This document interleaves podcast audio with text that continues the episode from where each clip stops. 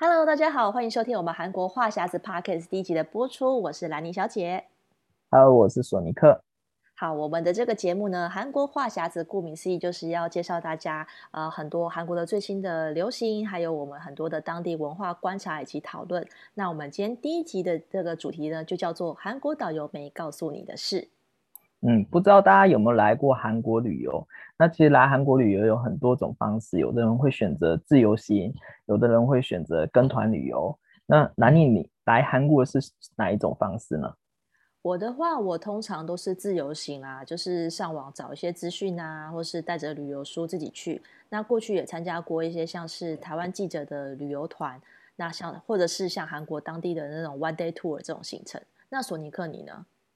哦，像我呢，第一次来韩国的时候，因为是大学的毕业旅行，所以我们那时候选择有导游的跟团旅游，就是大家一起上游览车，然后到到景点下车这样子。但是后来发现，其实哦，跟团旅游的后面那几天，就是会去一些像什么人参店啊、水晶店啊，然后进去以后，因为我们都是学生嘛，购物能力没有那么强。然后就发现原本很和蔼可亲的那些导游就会突然变脸，甚至我记得印象很深刻的是我们去水晶店的时候，因为我们是学生，所以基本上没有没有那么多水晶买水晶的需求，所以我们那时候进去里面逛了一圈，大概十分钟，我们就想说啊，不想逛了，我们要回去了。然后我们等到我们走走出去外面的时候，发现游览车开走了，然后。甚至导游后来就把我们带进里面，然后直接把铁门拉下，说：“哎，我们现在时间还有一个小时，我们必须在要在里面买完一个小时才能走。”拉铁门这一点有点夸张哎，是黑道吗？怎么会有拉铁门这样的行径？哦，对，对，然后那时候我们也觉得很荒唐。然后呢，我记得那时候印象很深刻，那导游很爱很爱可亲说：“哦，你们现在出去外面也什么都没有，因为那是一个在交流道附近的地方，就附近几乎没有什么店家。哦”就是专门就只有那一间，然后你根本就无处可逃嘛，你就一定要在消费才可以离开，对，得在那边。对，然后我们甚至说啊，我们想要回游览车上面休息睡个觉，他都说不行，现在游览车司机已经不在那个地方，他已经去附近绕一圈这样。啊，好酷哦，他已经设好陷阱了。对，他就是必须。不管你有没有买，必须得在那边待一个小时，然后他就会叫那个，因为里面都是中文的服务人员嘛，他就会过来，就一直在跟你推销那个什么水晶有多好，然后里面的那个价钱真是非常惊人，就是不是我们可以负担得起。你这样一讲，我想起来，就是我也去过，就是我说的那个呃 DMG 的 One Day Tour，它最后一站要回首尔之前，就是在我们去水晶店。只是因为我们全部都是外国人，哦、所以我们全部就是进去走一圈看一看，大概大概不到五分钟 就出来了。好险没有被拉下铁门关着。但那个导游脸色没有变得很差吗？还是？我觉得那个导游他可能没有，是有一种无可奈何，因为我们太多外国人了，就是很多欧美的游客，他们都讲英文，嗯、他可能是语言能力不足，所以他就没有叫大家要看，只是就是我们一定要进去绕一圈，意思一下，表示有来过。嗯对，好险是这样子，嗯，因为我后来在韩国这边第一份工作是做旅宿业的工作，然后就有认识很多韩国当地的旅行社，然后有一些朋友甚至是在韩国专门接台湾团、专门接中国团的那些韩国导游，嗯、他就跟我们说，其实我们现在我们在台湾买的那些旅行团的行程啊，其实通常都是到韩国当地，他们是是转卖给另外一个韩韩国当地的旅行社。然后可能是对，他就可能是会看你这这这个团的属性是什么。假如说你是中低价团，有些甚至是他们当地旅行团是赔钱把这个团带进来，所以他必须要去后面要去置入很多个那个购物行程，然后才能把他的那个成成本赚回来，要不然他整个团都是赔钱的。对，我觉得这些行程他应该是。韩国人在地人不会去的这些地方吧，就全部都是专门就是给给外国人去的，对不对？对，有些有些购物站呢，甚至是免税店，它是专门为外国观光客设的。就是你游览车一开走以后，它可能铁门就直接拉下来，就是它就不对外营业了。哦，就平常韩国人想去也去不了的那一种吗？对，韩国人想去也去不了的那一种。我记得好像。很多国家好像都有类似的，我之前好像在台湾也有看过，不知道兰你有没有看过类似的这种外国人专用的购物店？好像是说，像西门町那边也有这种，就是只卖观光客店家吧。但我觉得台湾应该是针对那种大陆旅行团，比如说去日月潭啊，或是去什么花莲这种景点，它就会那种名产就是都是卖给大陆观光客。可是台湾人平常反正也不会去这些地方嘛，所以我们好像也不会特别去去检举说你你这个卖的不好或者卖太贵。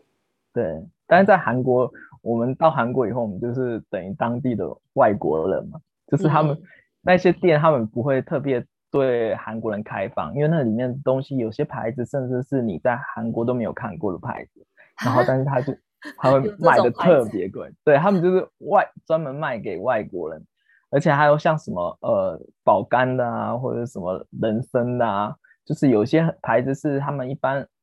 韩国当地人比较不会去买的牌子，但是他在里面他卖的很贵，然后把你说的很有功效这样子。因为我觉得台湾人去韩国就觉得韩国人参这么有名，是不是要买一下？所以去到这种名产店的行程，可能不太会抗拒吧？因为你就觉得我来韩国就是要买一点人参啊。对，而且有的时候那些导游会用一些巧妙的行程设计，然后会让你就是哎，我好像没有什么地方可以花钱，这但最后。最后，因为最后都安排他们去的有抽成的购物站，然后就说啊，就就没办法，就那么贵。但是因为你已经换那么多钱，就想着好吧，就花一下这样，然后就买到一些很贵的、很贵的一些什么土产啊，或者是什么人参、水晶之类的。对啊，我觉得其实韩国这种跟团旅游，因为它第一个它就是主打价格低廉，所以他一定会想办法从旁边一些地方、什么周边，就是赚赚回来。那包括说，其实像韩国导游啊，还有这些照相小弟，其实他也是有一些内幕，对不对？哦，对，其实我记得我去的时候，第一天就是导当地的韩国导游就会过来跟大家打招呼，然后就介绍说啊。呃，我们这随团有一个那个韩国学生来打工，他们家很亲韩，然后很有上进心，然后特别寒暑假来帮我们打工这样子。但是后来呢，因为我在韩国这边工作一阵子以后，就哎，我有些同中国的同事，他们就跟我讲说，他们以前有有打打过打过类似的工作，就是跟着台湾团一起去当照相小弟。那其其实他们公司里面做照相小弟百分之九十。都是中国留学生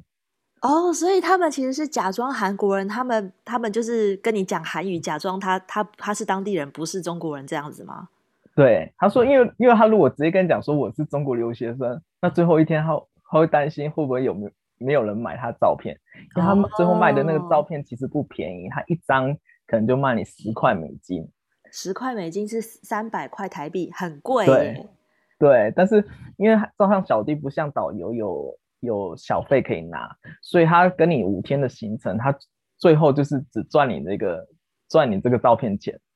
所以你要是没有买他一张照片的话，他就完全做白工。好可怜哦，他还要兜售照片给大家，要不然他没赚钱。对，所以所以第一天开始，那些导游才会给他一个就是韩国人的一个人设，就是。就是把你设定成说啊，是一个很有上进心的韩国小朋友，或者来这边打工的韩国小朋友，那你去买。但是其实不止照相小小弟，其实很多韩国导游，他们也是中国朝鲜族，他们其实不是真正韩国人，但他也会跟你讲说他自己是韩国人。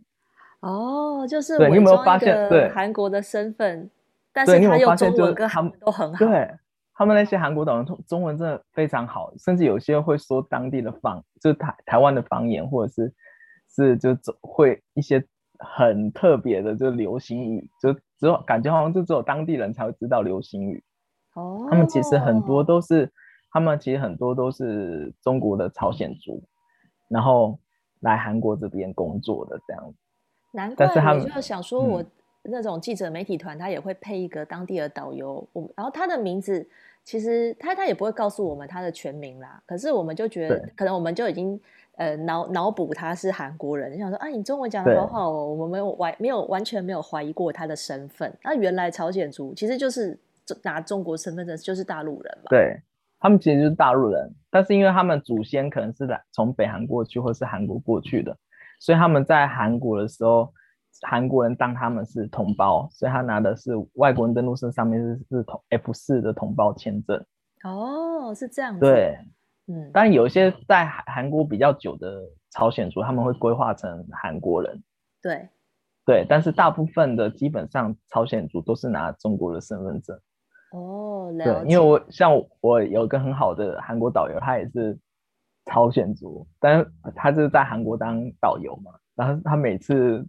接台湾团的时候，他就必须得跟团员说他是他是韩国人。嗯，说因为他真的有差，就是最后会反映到最后一天那个购物站的业绩。哦，我当然觉得可以理解啦，因为你来韩国就觉得说我全套要韩国的体验，那加上如果是台湾人的话，嗯，对大陆比较敏感一点，就会觉得说大陆人跟韩国人是有差别。可是对欧美游客，他根本听不出来，他可能就没差了。对，而且其实像兰妮你在韩国那么久，你会遇接触到很多朝鲜族嘛？那朝鲜族的讲的韩文跟道地的韩国人讲的韩文，其实是会有一点点差别的。呃，我觉得可能没有那么，因为我我可能遇到的还是韩国人居多，所以我没有去、嗯、去判断这些。可是比如说一些餐厅的大妈啊，我觉得餐厅大妈、嗯，可是那个长相真的蛮难判断她是大陆人还是韩国人，因为大妈太都太像了。呃，对，而且尤其是餐厅的大妈，就大部分都是朝鲜族，就你有时候讲。讲中文，他会给你来一个及时的反应，就他其实他他都他都听得懂，对对对对，对他，他我以为他是韩国人听不懂，其实我们讲中文都被他掌握了。对，对尤其是观光景区的那些餐厅的大妈，哦，基本上都是会中文的。好，关于这个从中国朝鲜族这个特那个谜样的身份，我们之后会有一集会再来讨论。那我们再谈到说，其实，在那个韩国旅游里面，不只是他要赚你的钱，或是一些行程上就是故意就是。有点像偷工减料啦，像在那个韩国的那个餐厅，他说餐餐吃到饱，可是那个餐厅好像都不是什么有名的店，对不对？哦，对，因为可能行程的安排，就像我以前去跟团来韩国的时候，很长都是在荒郊野岭，要不然就是去乡下地方吗？对，就是他会，因为我们那时候去还有去江原道玩嘛，所以他很多吃饭都安排在就是什么高速公路附近。交流道旁边，然后就是就只有那间餐厅，什么就人都没有。然后我记得我那时那时候很流行，就是电视购物在卖韩国行程，然后他就会主打说餐餐吃到饱。然后我那时候一开始看的时候，我就觉得哇，餐餐吃到饱，那不是赚翻了？每一每一餐都可以吃到饱。然后后来来到韩国这边生活以后，发现就这边随便一间餐厅，那些什么小菜啊，基本上都放在那边，就是你要吃多少自己拿这样子。然后那时候才才发现说啊，原来餐餐吃到饱是这个意思，这样。哦，就是小菜吃到饱，但是小菜小菜根本就是很便宜的东西吧？对啊，对啊，对啊，对啊。然后但每而且每个餐厅都有，然后去那边你跟他吃完了都可以免费要的这样子。哎、欸，可是我参加过那个，像像我前年去了那个内藏山赏枫的一日游，它、哦、也是它其实我觉得这种 local tour，它就是会有安排配合的餐厅嘛。我记得他也是说，他行程里面有去韩牛火锅。韩牛火锅的这种餐，我想哦，那挺好的哎。哎、欸，我就想说，那个内藏山的一日游还可以吃到韩牛火锅，大概行程一个人大概一千多吧，就是哦、呃，包含车资跟餐厅。我想说，那不是很划算吗？哦、结果我们去了那边之后，我发现那个餐厅它也是专门给旅行团的，没有那种当地的客人。哦、然后我们整车二三十人进去之后，我们就有有分配，比如不认识的人嘛，然后就就是全部就是其他的团员。嗯四个人坐一桌，嗯、那所谓的韩牛火锅呢？我觉得看起来蛮蛮、嗯、廉价的。他说是韩牛啦，韩牛吃到饱吗？没有到吃到饱，他其实只有他、哦、已经是煮好，应该也是小菜吃到饱。对，然后主菜是韩牛火锅。对，然后他所谓的韩牛火锅呢，我们到的时候他已经煮好了。哦、你也不是像台湾的火锅，你以为会有什么肉片端上来，然后你自己这边煮、哦，没有，它就是一锅。嗯里面呢，应该不超过十片牛肉 哦，真的、啊，所以我觉得有点骗人，就靠小菜填饱肚子嘛，这样。就是 有一些蛋，那个鸡蛋卷啊，然后一些小菜啊，哦、然后我就是哦，还有那个啦，那个泡面，它另外有泡面可以让你自己加、嗯，可是那个牛肉真的非常少，我觉得一个人大概只有夹到两到三片就没了。嗯。但他因为我他他也说他是韩牛火锅，你能怎么办？因为我听听我之在那个韩国导游的朋友，他说像那种饭店的那个价钱啊，旅行社都跟他砍到非常低，就可能一个人头大概五千韩币这样子。天哪！对，他们就砍到非常低，然后那些那些餐厅可能就是专门接这些旅行社的生意，所以他可以不用开在什么很热闹的景地方，不用开在闹区，他可能荒郊荒郊野那种很便宜的店店主，他们这样才能维持营运。对，我常常也很好奇，说他们到底是怎么生存，就是完全靠观光客哎。对啊，但是因为他们价格便宜，而且旅行团有个特色就是他们吃完就赶快走，哦，所以他们要他们没有。如果是一般正常的餐厅，他没有办法一次就出那么多多餐出来，对，没有办法为旅行、哦、旅行团保留那么多空位嘛，对，对，对，保留那么多出来，而且一次要出那么多，那么便宜，所、嗯、所以那些旅行行团去的餐厅可能都不是一般当地人会去的那些餐厅，比较少。对，我有印象，我也曾经去过一次那个泉州，那泉州拌饭很有名嘛，嗯、那个餐厅就是全部都是就是就是卖拌饭。然后你是一个一个要排队去，有点它它也不算是自助餐，可是你要排队去领那个拌饭，一人就是一份这样吃。所、嗯、以我那时候想说，哇塞，你这个餐厅全部都是只卖拌饭，那平常是是卖给谁？当地人也不会来吃啊，那就全部真的都是卖给观光客的。嗯，对啊。而且我猜那个真的是很便宜，不过毕竟这个跟团行程它就是真的就是便宜啦，所以其实不管是吃的啦、嗯、住的，它其实都从你。就是你感觉很划算，但是他们都可以从这边来压低价格。比如说，它号称五星级饭店，其实也不是真的，对不对？对，因为我之前是做旅宿业的嘛，那其实很多那些旅行团他们可能会标榜说，哎，我五天里面有两天是住五星级，然后但是那些五星级后面都会写写刮胡同级酒店。嗯，同级什么意思呢？同级就假如说哦。我五星级，但是我我那那间很有名的五星级饭店客满的时候，我会帮你换到另外一间五星级饭店，一样都是五星级。但是因为像我们这做旅宿的就很知道说，就算一样是五星级好了，你一个在首尔市中心的五星级，跟一个在郊区的五星级，哦，价格也会有差，有差，对对对对对，价格差很多。所以通常很多看行程说，哇，这可以住一个那么高级、那么知名的酒店。我想去住，然后但是实际上到那边，他可能会跟你讲说，哦，不好意思，这些酒店已经预约已经客满了，我们得换到另外一个地方去住。但我一样是五星级的给你，但实际上去到那边就不是这个样子。哦，可是那个你要人到当地才会知道，而且如果台湾人他从来没有去过韩国，他根本就不知道东西南北啊。他根本不知道说这里到底是热闹还是、啊、还是韩国本来就是这么的 这些饭店就是这么的偏远，他就是完全没有办法分辨嘛。对啊，因因为我们那时候去的时候也是啊，看到好像我记得那时候很清楚，说是住国宾国宾饭店，嗯，但是韩国也是有很多个国宾饭店哦。然后那时候去原本以为说可以住在东大东大门旁边的国宾饭店，就殊不知就移到很远的国宾饭店。一出来以后，哎，发现什么什么人都没有。就是在有点在半山上的那种概念，然后我就说哦，晚上没得，根本没有地方到处跑这样子。我觉得这个绝对是就是跟团的人，因为跟跟团人通常不太会，就是不太熟悉韩国，那他也不会事先去做功课，就是贪贪方便跟便宜嘛。如果自由行的人，应该比较不会遇到这种状况，因为你就会自己去看一些游记啊，然后就去比较说啊，它旁边的地点是不是靠那个地铁站很近。嗯、自由行的人比较不会受骗，可是跟团我觉得这个很难呢、欸，因为你可能没有这些，你你可能根本不会去质疑他。是不是不是五星级？因为对，而且自己也不懂，对，自己也不知道怎么去查那个。跟团的人通常就是看哦，总价一万有找，五天四夜，然后看一下哦，每天去哪里啊？哦，去一下明洞啊，哪里？可我觉得大家不太会去怀疑说他有，他也不是骗人啊，他也没有骗人，但是就是对，都一样一样的，对，不一样的五星级。所以大家在看行程表的时候，其实真的要仔细看，因为行程表上有一些陷阱，比如说呢。他写明洞，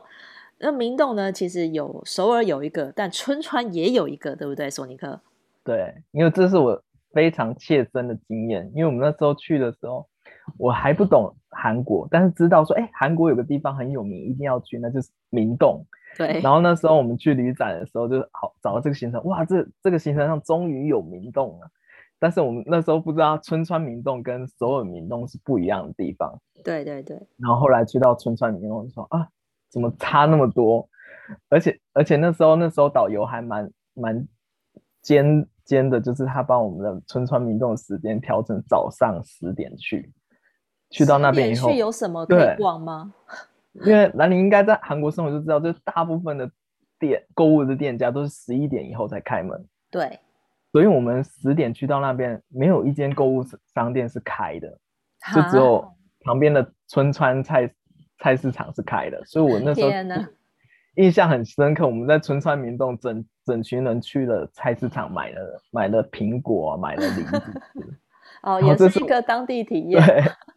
对，所以我们那时候就知道哇，走走好，感觉好像被旅行社阴了的感觉。但他也，他也，哦，我这行程已经帮你走完了，春川就是明洞已经去了，但是他时间点给你拍拍早上，然后而且他是春川明洞，因为像南宁有去过首尔明洞，就知道首尔明洞的商圈其实还蛮大，而且很好逛。对，其实春川，嗯嗯，去过的人大概就可以比较啦。首尔明洞，但不用说，真的就是很热闹，就是逛街的地方。春川明洞我也去过，因为那时候为了去春川吃辣炒鸡排，所以就顺便去了春川明洞。嗯、然后那里因为是韩剧《冬季恋歌》的拍摄地，所以他有在那个春川明洞那里弄了一个雕像，就是裴勇俊跟崔智友，算是一个 icon 在那里。啊、但是那个街呢，那他也他你看你想象得到的那些韩国美妆品牌，他都有。但是它整个就是没有首尔明洞这么的热闹，嗯、其实就是蛮乡下的啦。我觉得就是对，就是很无聊的地方。对，我记得我们那时候去的时候有找冬季恋歌那个拍照，我们就只能在那边拍照跟买水果。啊、所以有的时候行程上虽然有写这个点，嗯、但是时间安排去的时间也不一样。像东大门，东大门大家都。都是晚上去，但是如果你是早上去，又是一个不一样的风貌。对我记得我第一次去韩国的时候，我就是跟我的旅伴说，东大门一定要去啊，不就是我们要去买衣服啊什么的这样。嗯、然后，所以我们是规划在呃晚上的大概十点多十一点，然后去逛到凌晨一两点，嗯、因为我们事前就是自由行，所以我们知道它开到凌晨五点，所以我们是去的那个时间，我觉得还蛮热闹，店家都还蛮多的，就买起来很、嗯、买的很开心。嗯，因为像我以前住东大门附近，我们早上，假如说早上时间去的话，基本上很少店家会开，因为那边很多 shopping mall 都是晚上开到凌晨。对，对，所以就变成，假如说如果你跟那个团，他虽然说，哎，我去东大门，但是他如果帮你改到早上去的时候，你就发现你好像什么东西都买不了，就只能把钱留在后面的购物站花。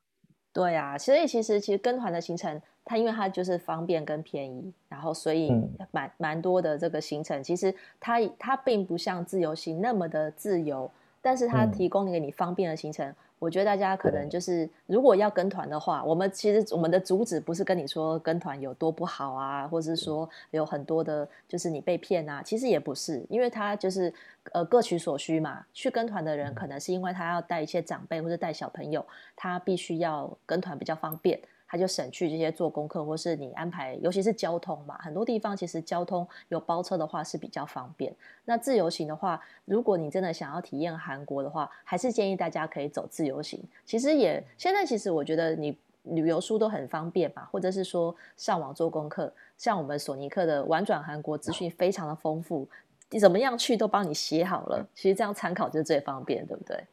对，但我觉得其实也要看看每一个人的需求。因为像我以前因为有跟团不好的经验，所以我后来都自由行。但我有一次记得很深刻，是我跟就是妈妈级的网友一起来韩国自由行。嗯、但他那时候去去了几天以后，他就跟我讲说啊，索尼克，你能不能不要每每次都搭巴士搭地铁？他真的腿已经走不动。然后那时候我就他说哦，他其实其实应该更适合他的应该就是跟团旅游，因为。有车都帮你准备好，你要去哪就直接去，他也不用去烦恼自己要吃什么，甚至搭飞机也不用怕说，哎，这时间来不来得及这样子。对，没错。所以我觉得，嗯，每跟团跟自由行都各有好处，就是看你自己的需求是如何这样。对啊，所以我们这一集只是想要告诉大家说，其实很多导游没告诉你的事情，就是这个行程里面有一些小小的小陷阱。所以大家如果是要跟团的话，就记得罩子要放亮一点。现在可以多注意这几个地方。对，疫情的关系，大家现在没有办法出国。我我想我也很很很想念韩国，好想去韩国玩。嗯。但是呢，我觉得如果希望啦，就是说不定今年的下半年或是明年。我们有机会再去韩国旅游的时候，大家跟团就可以注意一点。那我们也会随时呢告诉大家，有索尼克帮我们看一下韩国现在有什么最新的景点，会跟我们分享。那如果大家喜欢我们的节目呢，希望大家可以订阅韩国话匣子。那如果想要追踪我们平常会跟大家分享有关于韩国的资讯，可以追踪我的粉钻是 Hello Lenny 兰妮小姐，还有索尼克的粉钻是玩转韩国。都会带给大家最新的资讯跟讨论，那也期待大家可以继续锁定我们的节目，之后会带给大家更多的分享。那我们今天的节目就到这边喽，大家拜拜。嗯，下次见，拜拜。